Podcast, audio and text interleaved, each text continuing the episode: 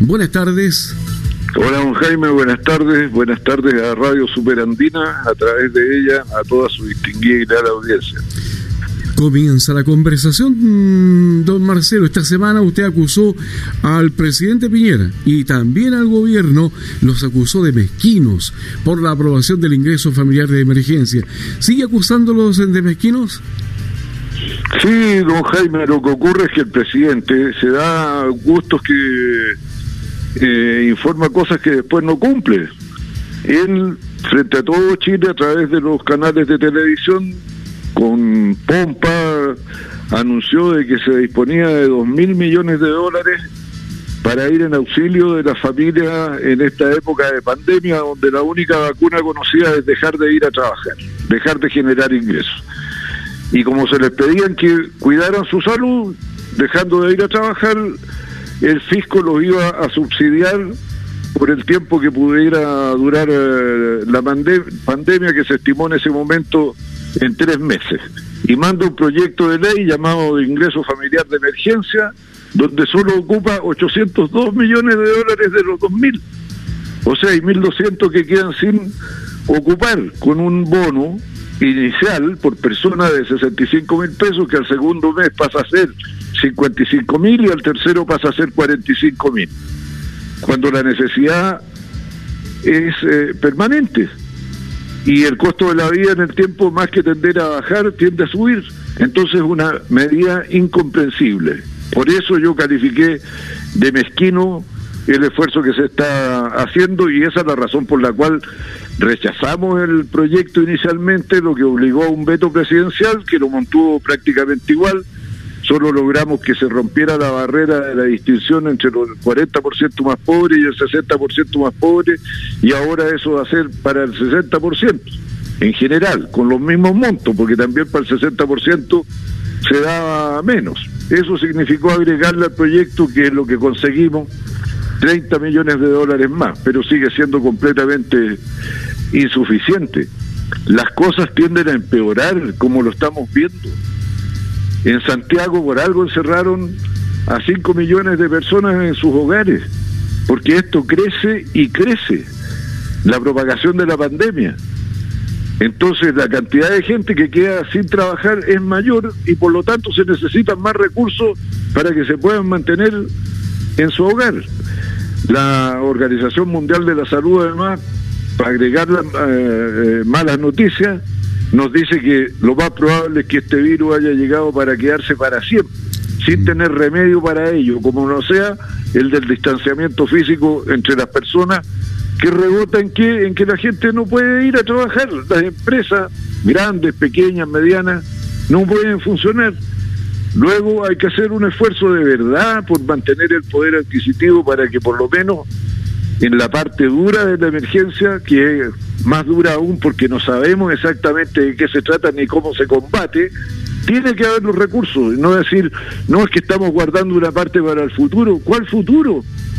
Si nadie sabe si lo va a haber. Entonces yo realmente creo que la lógica con que está razonando la autoridad gubernamental está fuera de la realidad completamente. Don Marcelo, ¿y ahí de dónde poder sacar más recursos? Porque se dice, no, que los recursos son limitados y que no se puede sacar y sacar, pero ¿hay de dónde sacar? Mire, don Jaime, en primer lugar, para este proyecto específico hay más recursos porque los anunció el presidente de la República. Él, no otra persona, dijo que había dos mil millones. No es cierto que estos dos mil millones sean más gastos, porque están dentro del presupuesto y vienen de reasignaciones presupuestarias. ¿Qué significa esto? Que se les bajó el presupuesto a todos los ministerios en algunas partidas y esos recursos se trasladaron a estos dos mil millones de dólares para ir en auxilio de las familias. No es más gasto. Y si hubiera más gasto, claro que hay fuentes. Uno dice siempre el endeudamiento, que hay un margen. No es el mejor de los mecanismos, pero hay margen. De hecho, al Banco Central de Chile, el Fondo Monetario en menos de un día le dijo que bueno a más de 20 mil millones de dólares que solicitó de crédito para tener eh, respaldo para asegurar la liquidez financiera del funcionamiento de nuestra economía. Pero más importante, hay franquicias tributarias, ventajas tributarias que se le han dado a sectores industriales con el propósito de estimular su desarrollo, que suman la friolera de 9 mil millones de dólares y que ya no se justifican porque son industrias que se desarrollaron. No va a seguir usted dándole subsidio a la minería, por favor. No va a seguir dándole subsidio al sector forestal, por favor. No le va a seguir dando subsidio al sector de la pesca. No le va a seguir dando subsidio al sector de la agroindustria exportadora. Si esos ya son negocios prósperos que no necesitan el respaldo de toda la sociedad para continuar adelante exitosamente. Entonces, no es cierto que no haya de dónde sacar. Lo que pasa es que no hay voluntad de sacarla, porque significa reducirle las utilidades a los que finalmente respaldan este tipo de gobierno. Entonces, hay donde echar mano, como se dice pues, popularmente. Así es. Pues. Lo quiero llevar a otro tema, que este tema es duro, ¿ah? durísimo. Ustedes, junto a otros diputados, apoyaron públicamente una iniciativa que está en el Senado que deroga el famoso sistema de las AFP. ¿Cómo ve eso? ¿Tiene futuro? ¿Podrá algún día ver eh, que, que esta iniciativa prospere, diputado? Mire, don Jaime, las iniciativas para modificar el sistema de FP como sistema de previsión en Chile, eh, si son de carácter legal, solo pueden ser originadas por el presidente de la República que tiene la atribución exclusiva según la Constitución.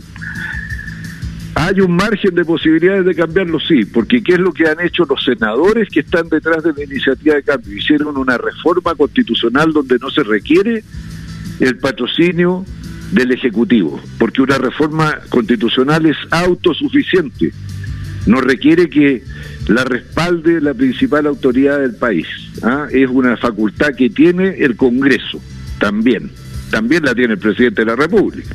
En este caso el Congreso lo inició. Ahora, ¿dónde está la dificultad? La dificultad está en que por ser reforma constitucional tiene un alto quórum de dos tercios en el Senado de respaldo, dos tercios de respaldo también en la Cámara de Diputados. Pero aquí vamos a ver la verdadera voluntad social de los distintos actores políticos que están presentes en el Congreso.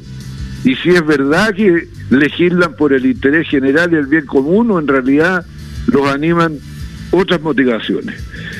El único país que mantiene como sistema de previsión social el ahorro individual es Chile. Todos aquellos otros que siguieron el ejemplo de Chile ya se echaron para atrás. Argentina, Perú, que permite, eh, Polonia, que también se había enamorado de la idea. Todos ya cambiaron radicalmente esto y restablecieron el sistema de seguridad social como un derecho universal. Está bien que al lado del derecho universal haya un sistema de ahorro individual para premiar la disciplina, la constancia, el esfuerzo del que quiere asegurar un mejor pasar en la vejez. Pero no puede ser el elemento principal. El elemento principal tiene que ser el derecho garantizado a todas las personas a tener un digno retiro en la vejez, porque nuestra vida laboral es muy irregular. Nos despiden, hay lagunas previsionales, las mujeres tienen que volver a la casa a cuidar a los niños, a hacerse cargo de las dificultades familiares. De esa manera es imposible asegurar un buen retiro con esfuerzo individual solamente. Tiene que ser un esfuerzo colectivo donde la sociedad le garantiza a todos sus miembros un buen pasar, bienestar, salud en la vejez. Perfecto. Eh, algunos piensan que esta reforma poco futuro tienen de prosperar porque muchos congresistas son empresarios, están vinculados precisamente a las administradoras de fondos de pensiones o al menos tienen alguna injerencia o tienen algún dinero ahí apostado en, estas empresas. No, yo no creo que ese sea el caso porque ya como ha habido tanto escándalo y todos los que han eh, aparecido involucrados en, en escándalo en el pasado reciente, don Jaime, no fueron reelegidos la gente los castigó. Así que lo más probable es que ese interés no exista en lo particular, en lo personal, en lo, en lo propio. ¿ah? Pero todos los eh, independientes, que hay muchos que son empresarios en el Parlamento, eh, todos hacen gárgaras con que ellos quieren que la gente esté bien. Pero ahora vamos a verlo, en la práctica, no como discurso. Cuando se llegue la hora de votar, ahí vamos a ver si era verdad lo que decían que tenían tanta sensibilidad social. Para ahí se verá quién es quién. Ahora, por último, don Marcelo, ¿cómo evalúa usted la nueva estrategia sanitaria ante el descontrol del rebrote del coronavirus en Santiago y Valparaíso? ¿Está adecuada? ¿Va a estar la línea que se espera o no? ¿O falta? No, yo creo que la única vacuna que se conoce, como lo dijimos al comienzo, es la del distanciamiento físico, o sea, no ir a trabajar, a aislarse en los hogares y por lo tanto extender las cuarentenas parece ser el camino adecuado. Lo que pasa es que llega tarde, porque lo que tenemos ahora es que hace tres días atrás aumentó, pasamos violentamente a los 1.600 contagiados en un día. Al día siguiente lo repetimos en 1.600 y el día de ayer fueron 2.600. No conozco la cifra que se dio hoy día, espero que no siga incrementándose. Y esto habla de que es inoportuna porque se vacila, no se pone por delante el objetivo principal que es proteger la vida y la salud de la gente. Se le pone a la par con la economía, entonces dicen vayan a tomar café, vayan a tomar cerveza, vayan al mall, contradiciendo lo que es absolutamente imprescindible e imperativo hoy día, que es alejarse de los demás, no emocionalmente, no comunicacionalmente, físicamente. Y la medida llega tarde, porque los efectos de esta extensión de las cuarentenas los vamos a observar recién en 15 o 20 días. Don Marcelo, le informo que lamentablemente el último informe del MinSal es terrible para nuestro país porque se doblaron las cifras. Ayer habían 11 fallecidos, hoy se reportan 22, el doble, y hay una cifra enorme de contagios que también es muy superior a, al, por ejemplo, lo más cercano que fue la información entregada ayer. Así que la situación está bastante crítica en el país. Totalizamos 368 fallecidos, 21.017 17 casos activos, es decir, contagiantes, etcétera, etcétera. Realmente la última estadística es muy o más que preocupante. Bueno, esperemos que las medidas que se nos han dicho que se han adoptado en el sistema sanitario para fortalecerlo y responder sean efectivas, de modo que el aumento de la epidemia no pase a mayor mortalidad, don Jaime. Perfecto, Marcelo. Esperemos que sus palabras tengan, tengan razón, pues, porque la situación está bastante delicada. Bien, don Marcelo, hasta la próxima semana. Gracias, don Jaime, que esté muy bien. Buenas tardes. Igualmente, gracias. Hasta luego.